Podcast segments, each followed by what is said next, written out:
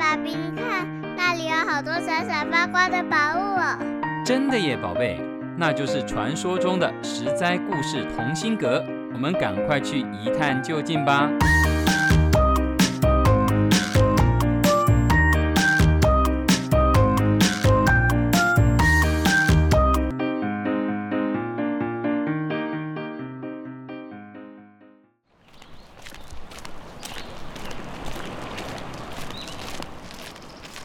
老师，请问我们要去哪里呀？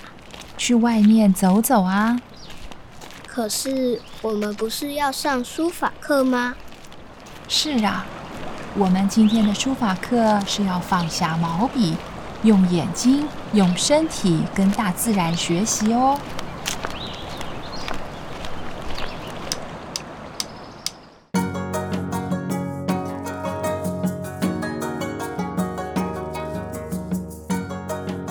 亲爱的大朋友、小朋友，你们好，我是陪你在故事里寻宝的琪琪姐姐。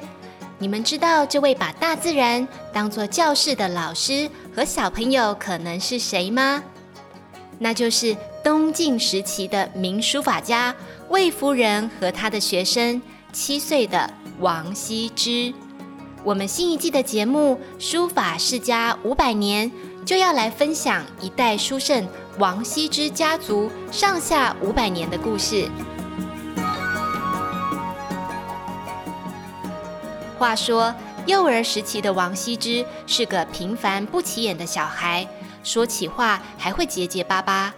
可是啊，他只要拿到毛笔，就可以很专心的一笔一画写上老半天。他的爸爸看出他对写字的兴趣，就为他聘请了当时最优秀的书法家当老师，他的老师可是个女生哦，人称魏夫人。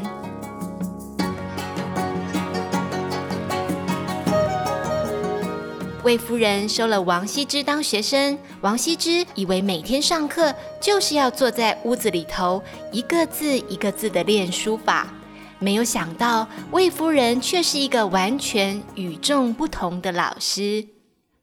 魏夫人教王羲之写数字一的时候，带着王羲之观察天空中的云。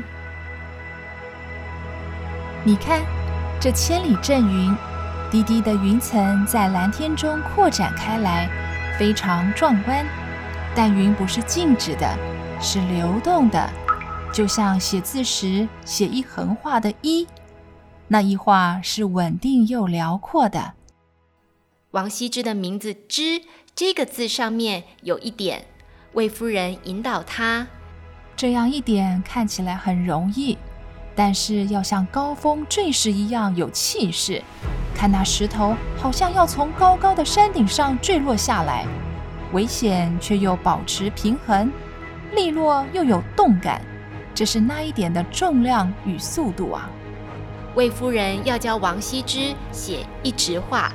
由上而下的一画，但这一画却不是直挺挺的而已，而是带领王羲之到山上去观察从老树垂挂而下的枯藤。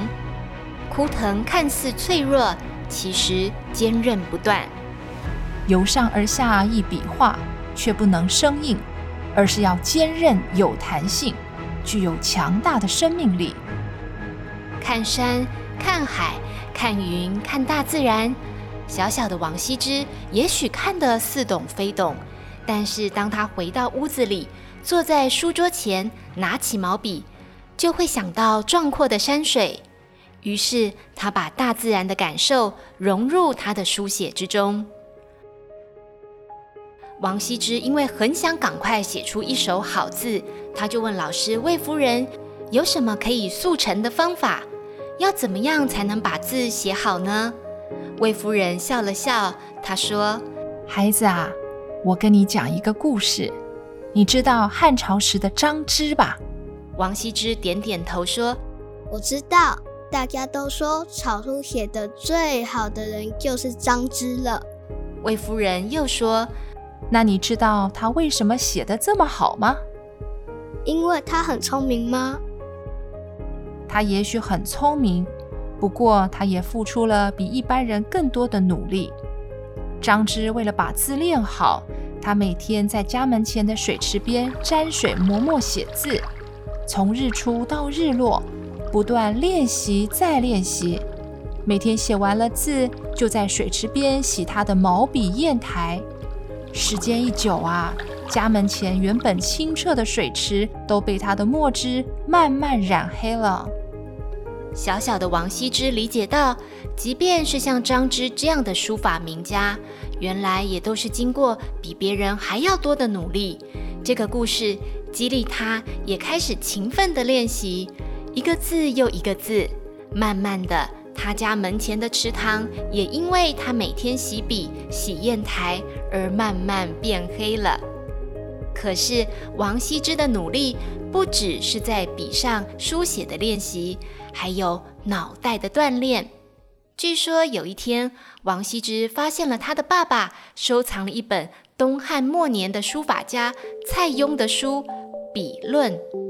王羲之很有兴趣，可是爸爸却说：“你还太小，这本书你看不懂的，走开，走开。”可是王羲之看到跟书法有关的东西，就特别感兴趣。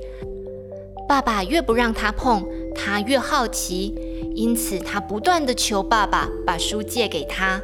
爸爸最终同意把这本珍贵的书借给王羲之。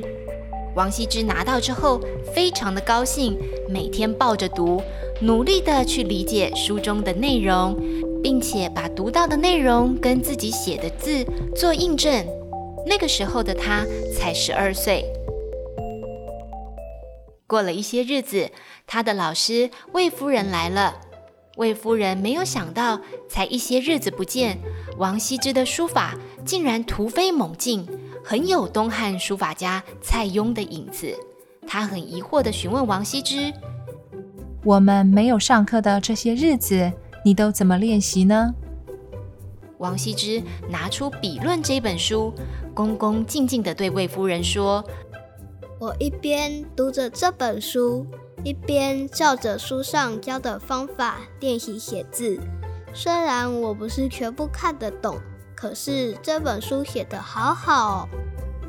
魏夫人没有因为王羲之不遵照他所教的学习而生气，反而内心暗暗的赞叹：这个孩子竟然年纪小小就能够自主学习。如果他能够持续广泛涉猎的学习，将来一定不可限量。魏夫人因此很诚恳地跟王羲之的父亲说：“你这孩子不得了啊！